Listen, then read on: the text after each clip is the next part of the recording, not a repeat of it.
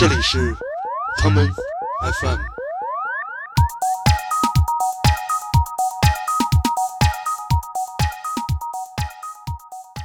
呃，最近如果放上来的话，可能大家都会稍微呃小心一点，因为会觉得可能会冒犯不同喜好、不同信仰的人。就是玩梗一时爽，一直玩梗一直爽。我觉得第一条，甚至可以说是唯一一条原则，就是它一定得跟公共记忆特别相关。如果你像个正常人一样，把你的那会儿藏在裤子里，你是不会敏感的。所以，如果你对这种文化的事物感到敏感，那只能说你是一个文化层面上的路屁。呃，那个好像不说，但我做过一个苏芒跟一个快手那个土味明星拼在一起的视频，当时有上百万观看。然后我把我的 Apple Watch 拿下来，在脸上蹭。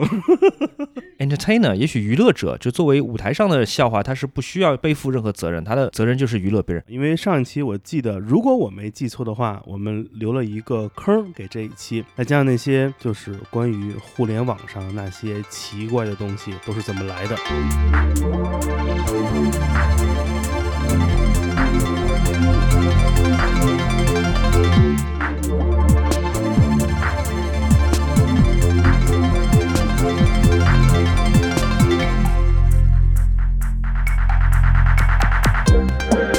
Nishimatsu Dekakemashita So shite Anata o mimashita.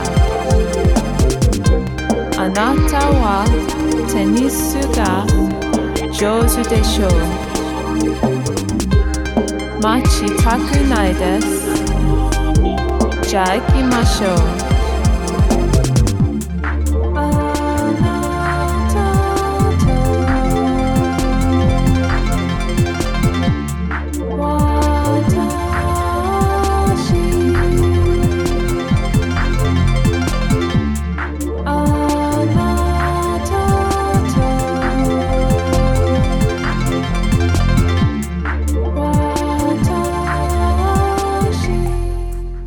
欢迎回来收听这一期的康麦 FM。我们刚才听到的是一个非常奇怪的歌啊，是来自 Freeze Pop Freeze Pop。Freeze Pop。Freeze Pop，对，你知道这乐队吗？我不知道这乐队，大家好，我先给大家问好啊，我是熊小莫，他又回来了，我又回来了。那个男人。对对对，然后我迫不及待先给大家介绍一下这歌，这歌是个很神经病的歌，这歌不是日本人唱的，虽然它是日语歌，它是一个波士顿乐队，然后由三个根本不懂日语的人组成的，他们就写了一首歌，就特别弱智，就是你如果在日本餐厅打工会的那些开门关门的那些简单日语写了这么一个歌。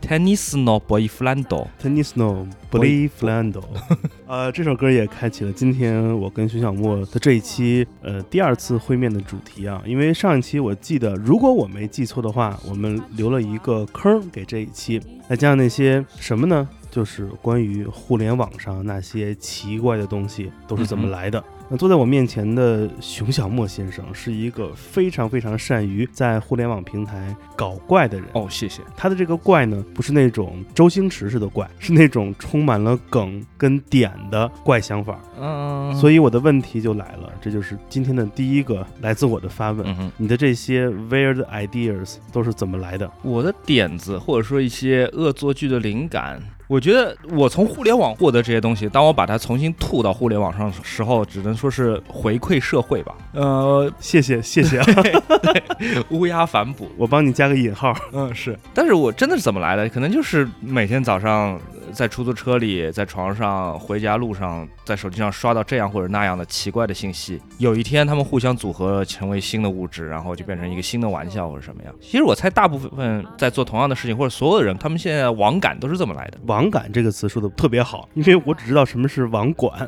那网感是什么呢？我认识很多朋友，在遇到重大的事情、新闻发生的时候，都会有一个 sense，会立刻把它变成一个玩笑，或者说是一个嗯，怎么讲，就变成一个开玩笑的方式。嗯，然后会把一些梗或者语言，把这些语言或者是图形，然后融合到新的它的形式里面，表情包啊，呃，写的文字段子啊什么什么体，对，然后等到全网开始流行起来，已经是七天以后的事情了。所以网感是不是一种类似于预言家的角色？可以有一种捕捉一些蛛丝马迹，从一些小小的现象中能发现很多未来要火的事儿。对你想想，那个第一个把张学友从电影截图里面截成表情包，你吃屎吧那个截成表情包，对，从第一个人截出来，然后发给两三个朋友，然后其中两个觉得好笑，一个没懂，到变成全网都在流行的表情包，那我觉得第一个人真的是挺了不起特别是从一个二三十年前的电影当中挖掘出来这一幕，嗯，能够预判到它可以变成一个流行全网的这么一个表情。哎，那为什么这种东西会被那些其实很多人不知道？比如说咱们说这个张学友这个脸歪斜的这个嗯表情，雷 C C 啊，对原始出处，但是为什么大家能感受到他在说什么事儿呢？这一点其实很奇怪，很奇怪。我觉得到后来就这个阶段传播，如果张学友的脸出现在你的微信群里面的时候，你已经知道他是什么意思，因为他已经变成了一个符号了。是的，它已经指代了一个什么什么东西了，呃，对，但这已经是很后面的事情。这个其实有点像时尚，我不得不说。如果你看过那个，你们肯定看过，嗯呃，穿普拉达的恶魔里面那个梅尔斯利普讲到说，一件衣服是怎么从一个设计师的小众的一个趣味，最后变成大商场那个购物车里面的特价货，嗯当中经历一个过程。但大家最后他知道这是个符号，说啊，这是铆钉，嗯，这个是皮革编织，这个是金属锁链伴着皮绳，大家都知道这是变成了符号，嗯。大家都所有人都在消费。所以，当一个事物符号化或者嗯象征化之后，也注定意味着它从小众走向了大众，也即将会从大众视野中有消失的那一天。对，也许我只说，也许没准有一天会被重新挖出来。所以那就是一刹那的事儿。让我们来听下面这首歌，来自于 David Bowie 的一首 中文歌中文歌曲。我希望这首歌未来不会下架，千万别。具体什么理由你们自己找吧，对吧？来，我们听一会儿这一首，待会儿回来讲讲这首歌背后的故事，来自 David Bowie 的。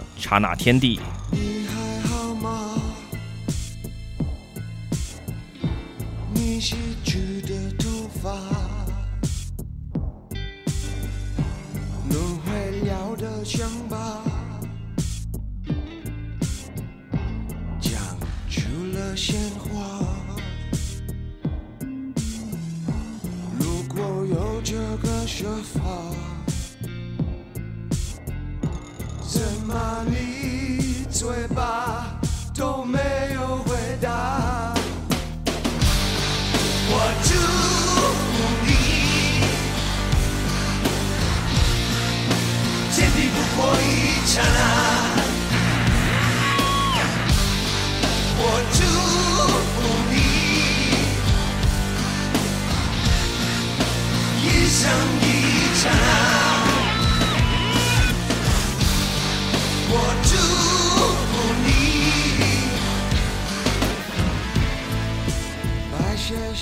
下的羞洒，遗忘了春夏，浮云也出了家，寻找一个说法。如果房间都虚假。也要回答。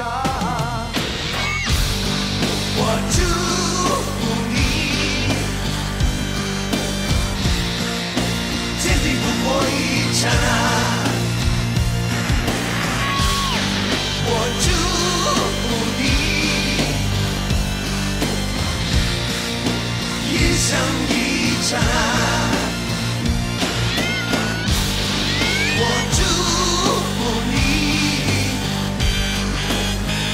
这就是来自于 David Bowie 的一首非常罕见的歌曲啊，一首中文歌。这首歌背后的故事好像都知道吧？我隐隐约约知道，好像是民歌，对民歌牵的线，是嗯、然后这词是民歌写的吗是西歌吧？？OK OK，不知道是谁，不敢乱说，晚点查一下。行，我只记得好像是当时是民歌这个给他写的那个注音教他唱的，吧对对对，还挺厉害的。为什么会选这首歌呢？我突然间想到，想找一首所有人都知道的名字，但不一定所有人都听过的歌，而且它有一种奇怪的文化融合的这种感觉。说到融合，其实就是一个互联网产生这种怪东西的一个显著特征。没错，当你把两个毫无关的事物放在一起，就往往可以产生一个特别崭新的东西。嗯，我记得在前年有一期《Vogue》杂志的封面上，是拍摄了六个中国超模，每个人穿着一个颜色非常不同的裙子的照片，有浅粉色、蓝色、黄色、呃橘黄色，还有绿色，他们站在一排。隔壁呢，有人放了一张图，是一张随便一张的彩虹小马的剧照，发现两张图是一模一样，所以这就是互联网带来的一种非常好的点，它的融合不是把二者放在一起。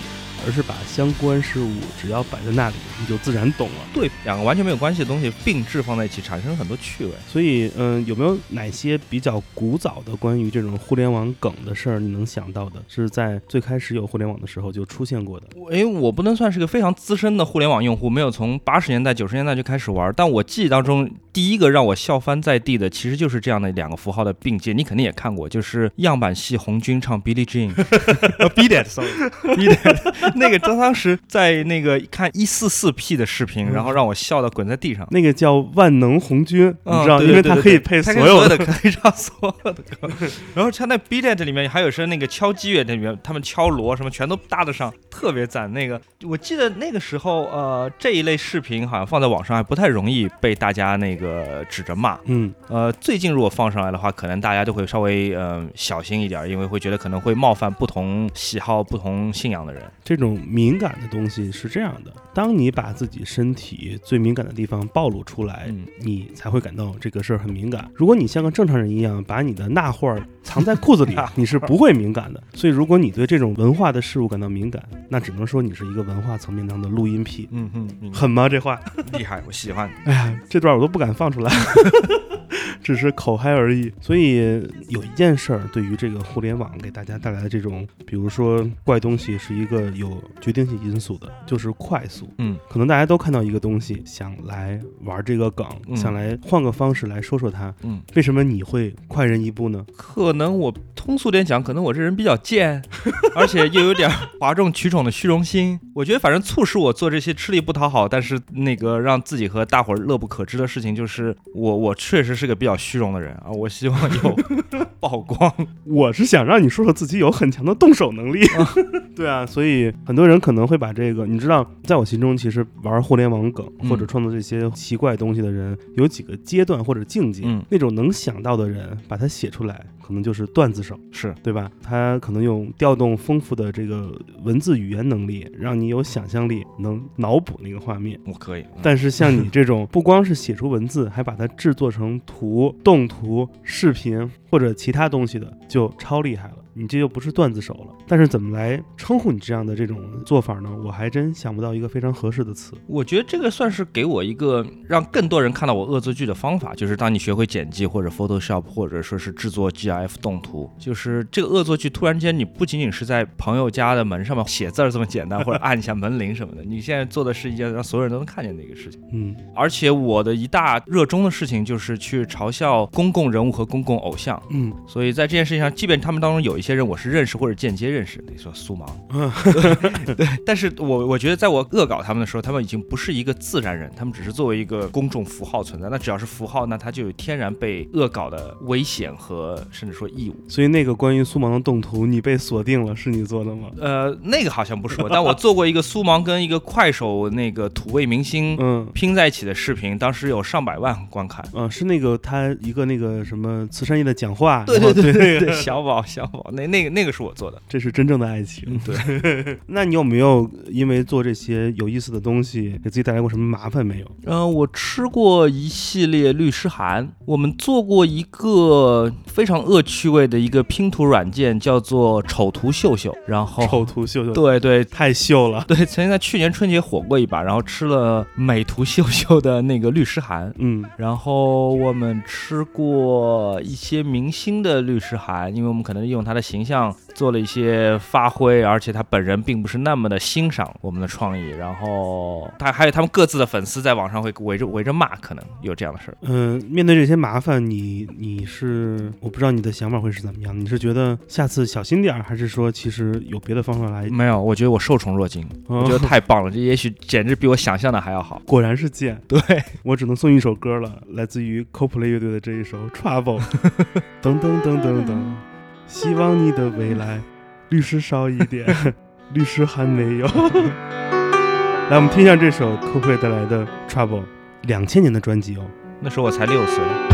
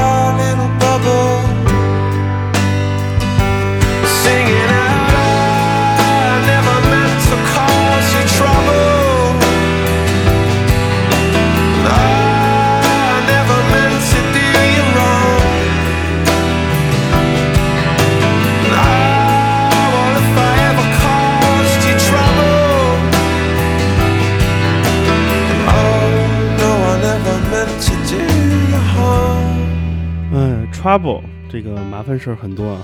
刚才假装自己两千年只有六岁的熊小莫，是真的。我们聊了一些他因为做这种恶搞内容遇到的麻烦。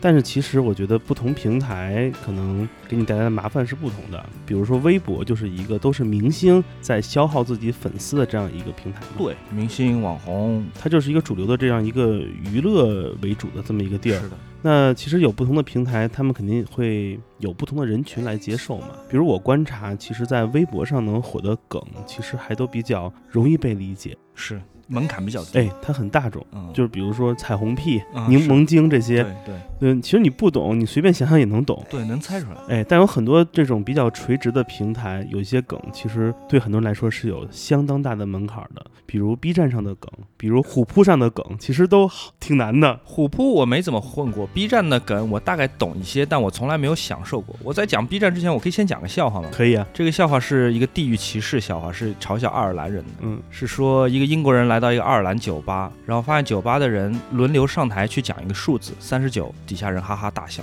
又一个人上去讲五十八，哈哈大笑，这英国人惊呆了，不知道怎么回事儿。对，然后去问酒保，酒保说是这样的，因为我们爱尔兰人没什么笑话，没什么幽默感，一共就翻来覆去就那六十个笑话，所以大家就不再重复再讲了，为了省事儿就上去只是报数字。我觉得 B 站有点像报数字的这么一个酒吧，就是翻来覆去都是这些梗，要么是李云龙，要么是三国，对吧？要么就是那个哲学，浑身绑皮带的那个哲学，还有什么呀？金克拉，在这个哲学之后，好像就是真香了。对对对对，就永远是这么翻来覆去几个梗，然后永远是配，就是连做鬼畜的歌都没几首可多选的，然后大家就特别像那种烹饪比赛，就给你六六种原料，嗯你看每人做不同东西，你做那个什么佛跳墙，他做一个沙拉，就永远是这几种原料，感觉是趋同性很一致，而且很自嗨，呃对，或者它的文化封闭性极其的高。万物都可以改革春风吹满满地。对对对，永远是这样。所以 B 站我自己特别不能理解，有可能是另他们是另外一种高级，那只能恕我确实没有进入那个圈子，我本人也从来没在 B 站红过。哎，你说其实大家用这个梗嘛，无非就是想换个方式表达自己的想法。嗯，那为什么大家会对于这种用梗来说乐此不疲，而不愿意这种直接说呢？啊，直接说的话，那阅读门槛那肯定要更高，因为你要从原创的你来编一个故事的话，这个是很难的，这跟拍电影是一样的。如果你现在你做一个，比如变形金刚大战葫芦娃，嗯这片子说明大家挺好奇的，因为这里面有两个符号，你是不需要再次去学习的。嗯，大家都知道变形金刚或者葫芦娃是怎么回事儿，嗯你只要做简单的拼合连接在一起。但是如果你要现在讲一个完全新的故事，一个白人司机带一个黑人音乐家去环游全美南方，那这个故事就很难，这不是所有人都能写得出来的。所以得拿一本北京国安球迷的官方宝典，一个绿皮儿的 小册子，是吧？是，我觉得是这样。其实可能很多时候啊，我们都太乐于玩梗了。嗯，而且有一种什么心态呢？就是说，互联网上这东西一旦稍稍大众一点，这些创作这些原创奇怪想法的人就会有这种危机感，嗯，觉得我得再来一个新的，否则我的这种前卫性、精英性就会被大家给冲淡了。你有没有这种担心和顾虑？我倒完完全全不是这么想的，因为一个符号或者说一个梗的诞生，它的命运它一定是被消费到就是最后一滴汁都被挤出来的。如果没有这么做，那说明它不是一个好的梗。嗯那么挖梗的人，我自己觉得他们的奖励其实往往就是来自于受众的笑，或者说是吹捧，嗯就是并不来自于精英地位的满足，或者说是其他物质的什么奖励，这纯粹只是一个被众星捧月的笑的这种。至少我做视频是这样的。就是玩梗一时爽，一直玩梗一直爽。我想起了最悲伤的梗，其实就是那个妈妈再打我一次，现在没有人再用这个了，多惨！当时连什么房地产广告、快餐店，甚至于那种哎呀脏歌厅的那种微信广告都在用这个梗，感觉它就变成了一个特别奇怪的一种万事皆可这样。对你发现没有，所有这些在中国互联网上流传很广的梗，嗯就拿你刚刚说的这妈妈再打我一次，就他一定首先得用一个大家熟悉的面孔。嗯教科书里的插图，它得是一个受众知道的东西。我可以举一个反例，有一段时间我非常痴迷于恶搞《星球大战》，因为我非常喜欢《星球大战》。然后后来发现《星球大战》梗，比如说在 YouTube 上可以或者非常非常火的《星球大战》梗，剪出来在中文互联网上其实是几乎没有反应，因为没有文化的根基，大家没有看过。对我惊呆了，就是我后来发现，不仅是《星球大战》《教父》这样的就是世界电影史名片，大伙儿没看过，很多我的观众九五年之后，他们甚至没有看过《哈利波特》。哦天哪，完全惊呆了，因为《哈利波特》对我来说就像是昨天拍的电影，但对于这些九五后的年轻人来说，他们这已经是世界经典电影。我那天跟朋友讲了一个冷笑话，他也很年轻，就是他是九六年的吧，嗯他没懂我。我说那个你以后下次见我，因为他那天喷了很浓的香水嘛，嗯我说你下次见我不用再喷很浓的香水，我说我就是伏地魔，因为他不懂这个没 没鼻子这个梗，所以他没懂我的意思，就很尴尬。让他再解释一下也很尴尬吧？对其实想要更尴尬，觉得你这个是这个中老年梗。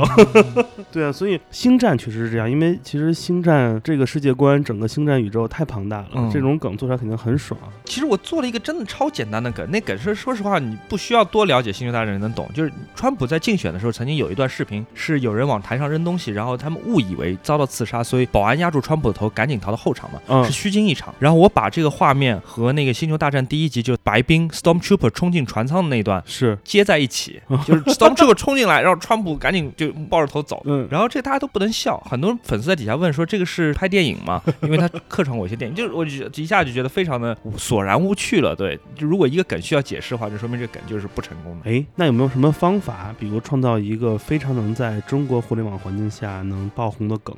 它有哪些必备因素或者必要条件是你觉得你认为必须得有的？我觉得第一条，甚至可以说是唯一一条原则，就是它一定得跟公共记忆特别相关。嗯大家都看过，比方说《狮子王》《嗯泰坦尼克号》那些九十年代名片，真实的谎言都不一定。嗯还有一些电视剧，什么《我爱我家》是吧？《家有儿女》春晚小品，然后你去跟一些他们认为特别怎么讲，呃，违和的东西结合在一起，奢侈品广告、明星名模走秀，是的，得有一些你能能大概想想，对，呃，就像刚开始说的那张学友一样，你可能不能完全判断来自哪儿，但是你有印象说，哎，好像他似曾相识。对，他两个东西组合，两件都必须来自于公共记忆，大家都得知道这是什么。如果需要解释就很难。于是再在这个基础上加一些当下的一些点，嗯嗯，加一些奇怪的元素，就可以产生出一个能进行沟通的这样一个符号或者一个方式了。这让我想起了一首歌曲啊，叫做放给你听，你来听听，嗯，来自于一个北京的二人乐队。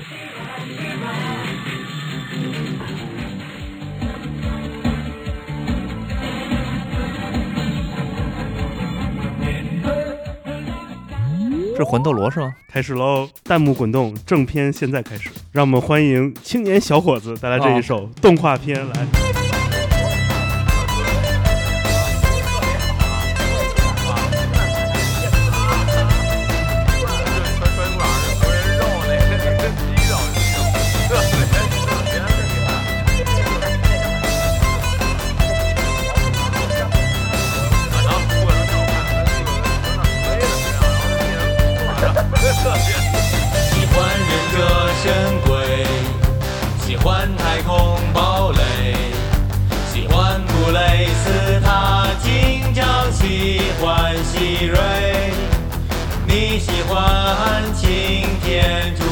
我喜欢红蜘蛛。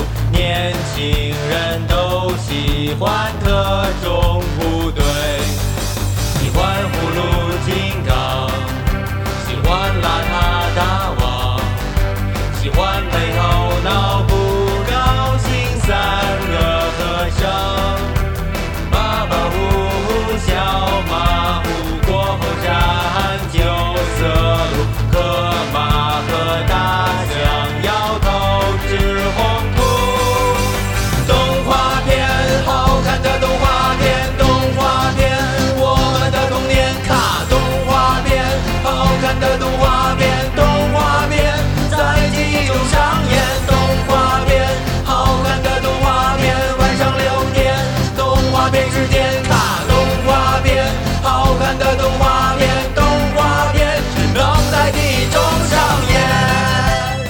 觉得这个特别像北京东城区版的陈奕迅。这真的很像陈奕迅，对，口味也像。对，如果大家说那个 cult 文化是一种文化的话，其实像这种歌特别像是一个永远长不大的少年宫 cult。对他挺安慰不少三十岁奔四的人的心灵的吧？对，手持着那个塑胶玩具，对，突然间好像又找到小时候铅笔盒，看看贴纸，所有东西都在，这种感觉。所以有时候当我看到很多这种互联网梗借用这种老符号出现的话，再给年轻一代人看，其实有一种这种感觉。嗯，像当年的葛优躺，完全是被没有看过《我爱我家》的人，对，他们的嗨点出现了。我觉得在英文世界里面也有同样的事情，就是我看到他们有一些呃 YouTuber 的那些恶搞节目，比如说威胁老公洗碗，然后往他床上扔一个码头。哦，对，但这梗在中国可能就不一定有有人能懂，但是如果在对欧美观众从小看着《教父》或者至少听说过《教父》的人，嗯就会知道这是一个很严重的威胁，对这是一个生命威胁。太狠了。对，我们来把这首歌听完吧。这个动画片。我们不知道，动画片，好看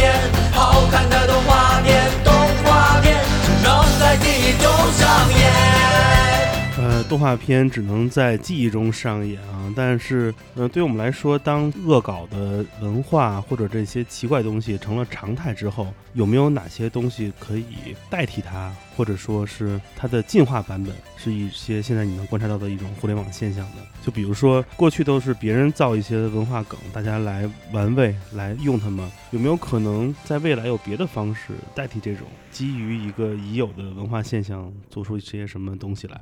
我觉得，呃，我不能预言有什么具体的一些什么新的玩法，但本质上，我觉得互联网带给别人的、带给普罗大众的欲望就是解构，去消解，比如说权力，消解经典符号，嗯消解曾经必须被仰望或者说是要被捧在手里的东西。就消解这件事情，解构这件事情，一定是就是最基础的需求。但有什么新的玩法？比如说从原来的动图变成了视频，或者下一步会变成什么新的东西？呃，我不清楚，可能跟着技术或平台的进化而在变化。因为我在想，在过去，因为就是我们用的很多老梗，都是用的是那些前互联网时代的，嗯，我们只是把它搬运到了互联网上去，它的原生形态可能来自于哪儿？比如说，呃，《成长的烦恼》是电视剧，《我爱我家》是电视剧，一些老的漫画、老的杂志那些图都是平面的印刷品，它们的原生态的第一出现并不是互联网，嗯，但现在改变了是什么呢？是他们的第一形态就是互联网，比如有网剧，嗯，对你，说再过三十年，有人会用 Netflix 上的网剧的素材做网络梗吗？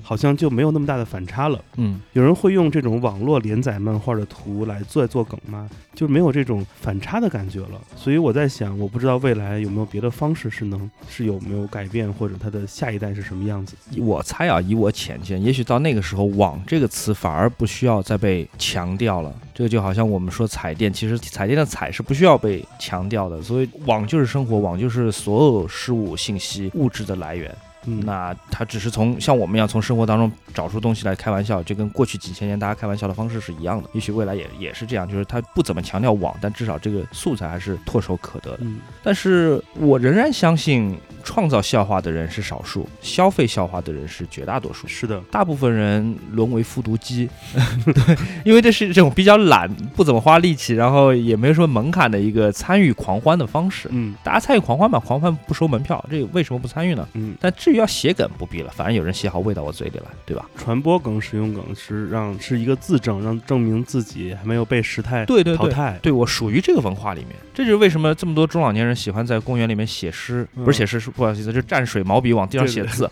就它属于这个文化，就是江山如此多娇，巴拉巴拉，它就属于那个文化，它也是一种文化自我认同。嗯，那你看那些满清遗老遗少在北京，现在还穿着一袭龙袍马褂，戴着那个什么辫子的，那它也是一种自我文化认同。那我们广大复读机群众，对吧？嗯一个个挨着喊说我可以，我可以，嗯，或者之前说淋雨说天啦噜，这其实都是文化自我认同。没有，其实本质没有差别。一样 Apple Watch 跟手串儿嗯，除了一个需要充电之外，其他真没有什么实质区别。大家还看还还互相看，哎，你这盘的这油亮的，这哎这我这个亲手盘的，不是机器盘的，十多年了，对这的。然后我把我的 Apple Watch 拿下来，在脸上蹭。对对对，其实一样，你这几代四代，四代跟一代区别也是不大，其实里面很多讲究，啪啦啪啦讲半天，其实是一样的对，一样的。文化认同。那你觉得你自己平时如何积累或者说整理自己获得的各种各样的这些文化内容呢？有哪些是你作为一个创作者你也不能接受的文化？比如你能接受淋雨是吧？对，就我我觉得是这样，在互联网上爱开玩笑、爱那个做梗的人，有一件事情也非常警惕，就是打比方说，我的嘲笑或者说是恶搞对象仅限于公众人物或者是公众符号，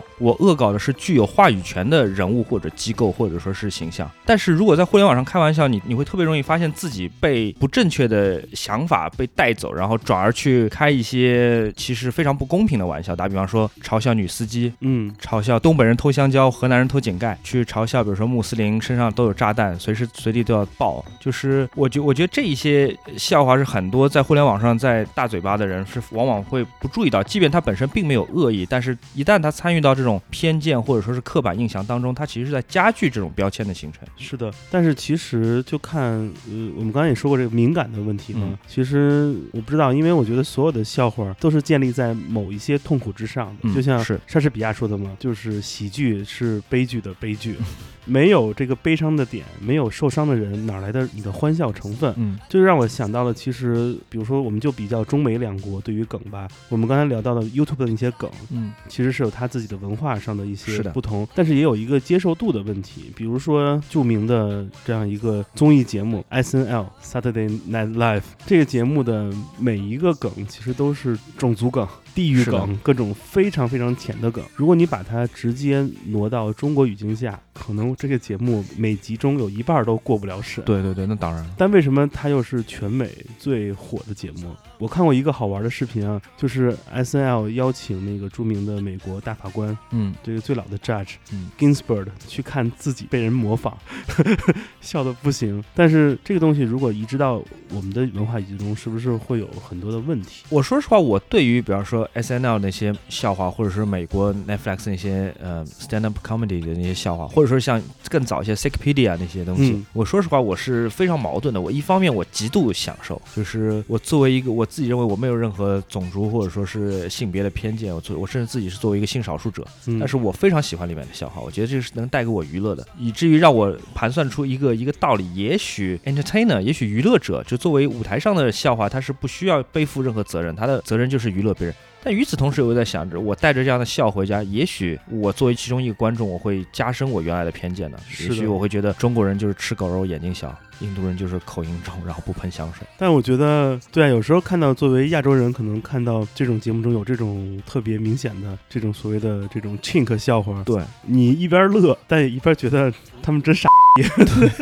但是就像你说的，这确实是是一种娱乐。不论怎样，其实因为嗯，我觉得所有的这种幽默或梗一定会给人带来伤害的。但是对，幽默好笑的地方往往是在于触碰禁忌嘛，比方说开关于死亡的玩笑，开关于性的玩笑，黄色段子不是都这么来的吗？嗯，还有就是这些禁忌，种族啊、宗教、信仰、政治，但我觉得这些被损坏的东西，其实呃怎么说，它并不是完全不可自我愈合的。嗯、我觉得要看心态，就像你说的，其实这就是娱乐的一部分嘛。我们来听这首歌吧，来自于 Gun of Four 四人帮乐队的专辑《Entertainment》中的一首他们。不是要来中国演出了吗？因为贝斯手好像那个得病了，啊，巡演取消了。好可惜。就就听听这张专辑吧，我特喜欢，就好的也叫娱乐嘛，对吧？Entertainment 中的这一首叫《Damage the Good》，被损坏的那些东西。希望每个被梗玩伤的人要看开一点。看开啊！来，Damage the Good。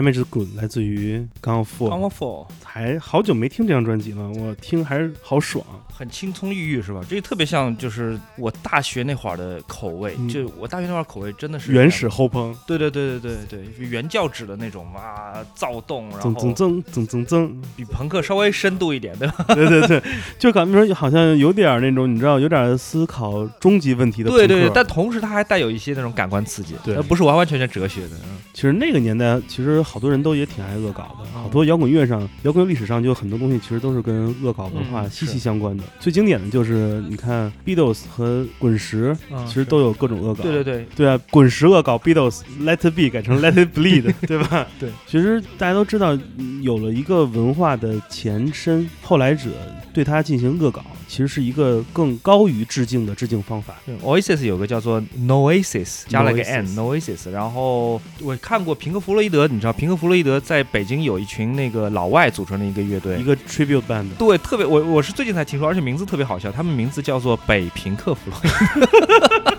我太脏了，太傻了。专门翻唱那个平克·弗洛伊德歌。还有就是那个杨科维奇，嗯，伟大的杨科维奇，你来介绍一下吧。杨科维奇是一个头发长得像方便面煮到七成熟，这个脸呢有点像确切，嗯，金庸笔下的瘦头陀。哦就很长。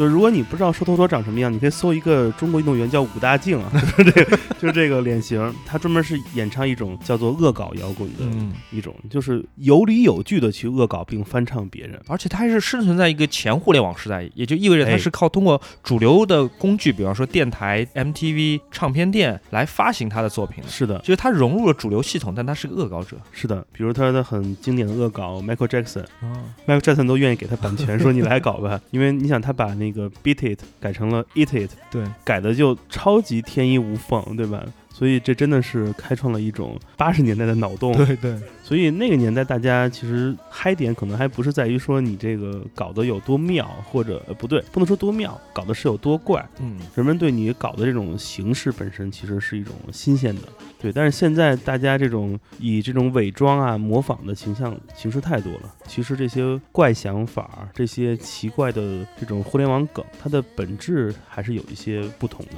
你怎么看最近这些年来这些每年都会出现的这十几个梗？他们就像那些待宰的羔羊一样，等着春晚把他们过期的这些词儿再给重新融汇，变成一锅大杂菜那种。我觉得呃，总体来讲，理解成本好像对我来说越来越高了。嗯呃，我虽然最后我都能能明白过来，然后我能够觉得这是好笑的，是有有点意思，但是我觉得好像比上一个梗花的时间又长了一点儿。嗯，就我又又花点时间去理解他们。呃，淋雨像那些五六年前的梗，我还能稍微懂一懂啊，这个是恶搞蔡依林，这是在变造并且延伸蔡依林的语言。可是到现在新的一些，比如柠檬这件事情，就是我花了我一点点脑力去理解。其实它很简单，对，是很你简单想多了。。对对对，我可能想多，因为我是看到一个柠檬，我完全不理解为什么我评论里面会有柠檬。嗯，对。对，然后后来啊，这么回事，一点确实通了，但是没点就是不通。哎，那你觉得六学为什么会在去年到今年这个时刻之交的时候突然爆红呢？我觉得是、呃、所有这些，比方说呃六学或者说吴京的金言金语，嗯，都是他提供了一个创作规范，哦就是说啊，，你你现在你说任何话，你只要把其中的一个字替换成那个字，嗯，你就变成你在说六学或者说是金言金语了。那群众们一想，哎，这个简单，这我也会玩，对吧？嗯这个我就把我惊呆了，这个单人旁惊呆的惊换成北京的京啊，我也变成了金言金语了。张口就来。对，对对，这一下子就提供了一个很简单的一个替换方式。你说这个很精辟，因为就是现在吴磊有自己的这个武武学，你知道吗？吴磊，你说那小小孩儿，就是上港队的那个哦吴磊，不是登陆了西甲吗？哦对对对对对，所以他就是把所有的四字成语中的“我”都改成他的那个吴磊的“我”，这样就开辟了一个非常奇葩的领域。都说武吹嘛，就是吹他有踢的多好，嗯所以就造成了一个特别奇怪的这种，你知道吗？逆向文化。嗯谐音梗真的是万用，但是又让人就是皱眉头嗯，啊！特别你想现在那个好多餐饮业是真的是谐音梗的重灾区。哎呦，太可怕了。呃，这个什么什么面面俱到，有一个做鳗鱼饭的叫慢慢的爱，真的太可怕。我完完全没有给这些店在做广告，我只嗯提到。啊，这个是真实存在的，是吗？对对对对太厉害了，还有一个一烤肉店名字叫诱惑你，肉货里面诱惑诱惑你，太逼了。我看过这个最奇葩的一个店，是一个吃烤鱼的，嗯吃那种麻辣烤鱼的，它叫麻省理工，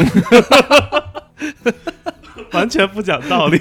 这是强行谐音，真的是。哎，为什么？我觉得谐音梗在九十年代最开始是那些房地产广告刚出来的时候，对，，而且最开始还稍微有一点点妙，有一点儿双关的。你知道那个，嗯你你看了去年那个呃奥斯卡提名电影那个 Vice 吗？副总统嘛，嗯，讲迪克切尼的，他在香港那部片子的翻译叫做“为富不仁”，啊，富就是副总统的富。嗯，那我觉得还是有点妙的，而且这个 vice 它本来就也是双关的，vice 在英文里面既表示富，也表示说有一些啊。邪恶啊，对，邪恶的，对，就我觉得这个还是好玩的。但是如果是像以前那国语专辑，什么这个什么什么黎明，明天就要来，就这种这这种就很烂。就是玩梗不好，容易受到自我伤害。对，真的是这脑力成本是花的实在是太少了。对啊，为什么时候能把这些谐音给戒除掉呢？这是一个容易上瘾的事儿。我觉得人民群众的这个幽默感就像水银泻地，它永远是寻找最近的、最容易的、最直的一条路往下走的。所以谐音梗如果放在他们眼前，他不会走到一个更远的一条路去的。但是很快，如果你自己玩很多谐音梗，或者每天生活在这种冷梗里面，嗯，嗯你会对他满那种产生一种免疫的这种状态。对我现在，我现在我觉得我、呃、笑的阈值被提的很高很高。最近一个把你逗笑的梗或者好玩的这种 weird thing 是什么？哦，让我想一想啊。我真的想不起来，我这个礼拜有被什么特别大的东西。哦，我我确实被一个一些视频逗笑，但它那个是非常原生的，或者我们可以就把它叫做土味视频，它本身并没有在进行任何的加工，反而是经过加工的谐音梗，我已经完全被免疫了。有没有哪些歌是你想到的可以跟谐音梗或者冷？哎，有没有哪些歌是讲笑话的？呃，软硬天师，但软硬天师歌太广东了，我不是完完全全能懂，但里面我知道有很多梗。你知道香港有本杂志叫《一百毛》吗？嗯、我不知道。一百毛就是那种呃，整本杂志几乎看不懂，但只要有一篇文章，如果你能看得懂的话，你会发现那非常非常好笑，有点像英国那种小报叫 Private Eye，、那本也是非常非常好笑。我们就来听首 Divo 的歌吧。我觉得 Divo 很多歌的那个梗、嗯，那个好玩都恰到好处。是的，我特别喜欢他们一首歌，是他们翻唱 Rolling Stone 的，嗯。叫 satisfaction.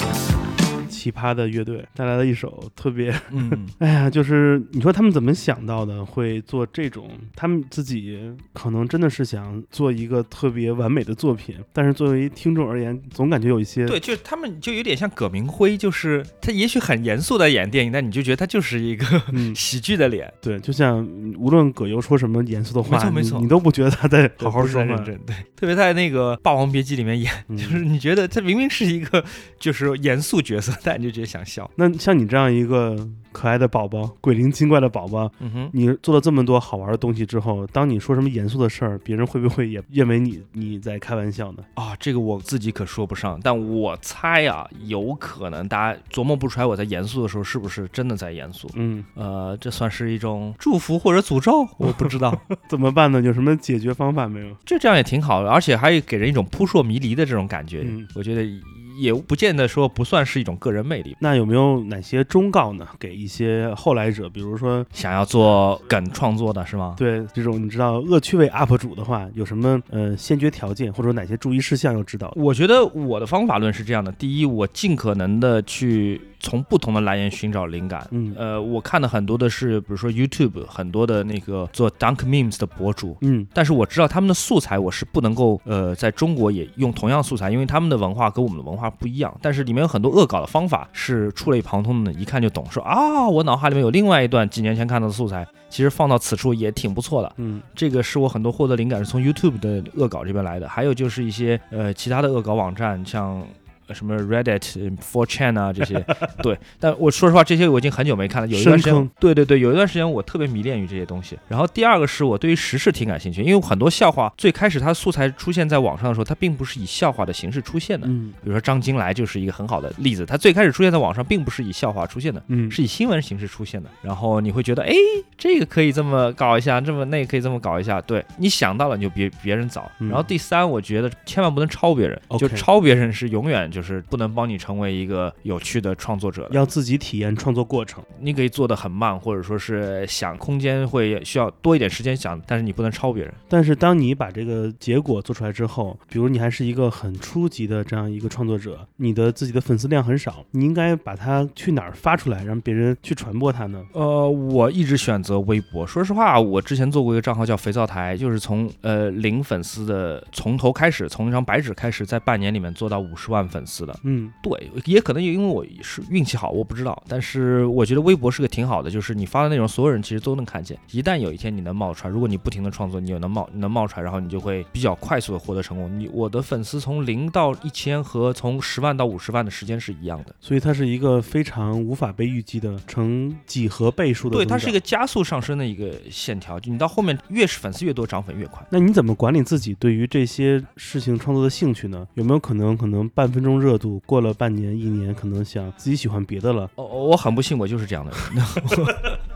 我做之前做过很多恶作剧，博上上街改别人的传单或者什么这些事情，或者是还有当时出租车后背有一个很讨厌的公司叫触动传媒，哦，我当时一直在恶搞他们的屏幕，嗯，就给他们贴东西，给他那个贴各种新东西，这这种热度都是持续了两个礼拜、三个礼拜之后，我就我就 move on 了，我就开始想上次聊过，这是一个星座问题，对对，应该是就是白羊座的这个天生的负担。好吧？所以这个是解决不了的问题。嗯那有没有比如说，嗯、有没有你观察到的哪些平台是比较新的，是也很利于这些内容传播的呢？除了微博之外，如果是视频类的话，我会觉得抖音要比 B 站可能对初来乍到者会更友好一些。明白？呃，文字的段子或者是图文或者是动图，一定是微博更适合。呃，如果你想要做一个视频的 YouTuber，那那很棒，你几乎没什么竞争对手。但是 YouTube 的红起来的规则我不太熟悉。但是如果除此之外，你是基于中文观众的话，你的视频最好还是放在微博上面。这段儿太值钱了，可以选择付费来收听。那你看啊，我们这个播客节目吧，嗯也有我们自己的瓶颈，就是虽然我们节目质量列于行业前茅，啊、那肯定，毕竟有我。哎，但我们这个这个用户量呢，一直处于一个小众精英阶段。有没有哪些啊，是吧？给我们出谋划策？呃，我觉得作为这个电台的主理人，哎，我以我对你了解，我觉得你不会特别喜欢你的电台一下子粉丝涨十倍的这种状态。你太懂我了。我觉得你非常享受现在的，就是你知道你来的观众都是识货的人，然后你知道这些观众彼此之间有哪些共同点，大家不是在这边叽叽喳喳变成复读机的这个状态。我觉得你是喜欢这个状态的。这也是为什么我会邀请你来，嗯而不是比如说我刚刚又拒绝了吴亦凡，又把蔡徐坤关在了门嗯，外的原因。好残忍呢、对啊，我是看颜值的，你说颜值不如你的，这个上节目得交通告费。观众朋友们现在看不见的画面是我正在扫建崔给我的微信付款二维码。我还以为是因为我的双脚在你的小腿上摩摩挲，所以你才会有如此的发言。哦快快要叫了。好了好了，我们快 hold 不住了，赶紧结束吧。呃，特别感谢熊小莫再次光临到我们非常美丽的、壮观的直播间。对有质量的 Come FM。这期节目我们聊了很多关于这些互联网梗啊、嗯是怎么来的话题。节目最后给你个小任务吧，给这期节目想一个牛逼的标题，啊 大家能点进来。如何在短时间内赚到一百万美元？哎，好，就是它了。这是一个标准的微信文章的标题。哎呀，我们再约个机会聊一聊怎么。怎么在真实的世界里面赚到一百万美元？没错没错而不是在想象里。非常感谢大家收听这期节目啊！如果你想跟我们继续更多交流，欢迎添加我的个人微信，也就是剑崔的汉语拼音全拼，我会把你拉到我们的听友二群，一群已经满了。对我们现在二群还是依旧有之前提到的一个困扰，就是女孩太多，没有男孩。来，男孩抓紧时间加我的微信。呃，我为了迎接你们，已经把我的这个微信中删掉了很多之前添加过的一些，比如不太熟的工作关系啊，什么中介啊，什么各种快递啊，什么那个夜总会妈妈桑，我都给他们删掉了，腾了很多地儿出来。再有两百五十人就要到五千满额了，你们抓紧时间，在这里等你们。挤进来哦，大家，往里边挤挤。好吧，非常感谢啊，呃，那个谢谢大家收听这期节目。我们今天节目送来最后一首歌曲，来选一首。呃，我们选 Sonic Youth 翻唱麦当娜的那首吧，我歌单里有 s i c o n y Youth 翻唱麦当娜的 Into the Groove，这是终极恶搞，一九八八年还是八九年来着？Into the Groovy。好，找到了，呃，谢谢大家收听，我是剑崔，嗯，我是熊傲墨，我们再见，拜拜。拜，ciao。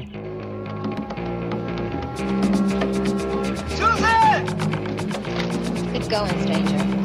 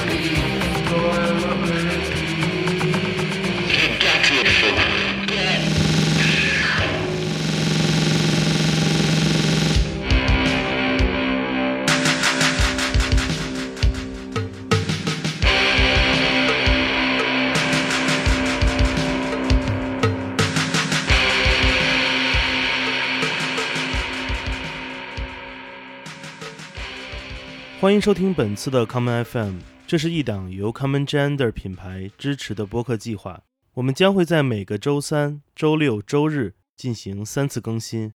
如果你想了解更多情况，欢迎查找并订阅 Common Gender 的微信公众账号。具体的添加方式，请查看各大播客平台每期节目推送的文字信息。谢谢，让我们下次再见。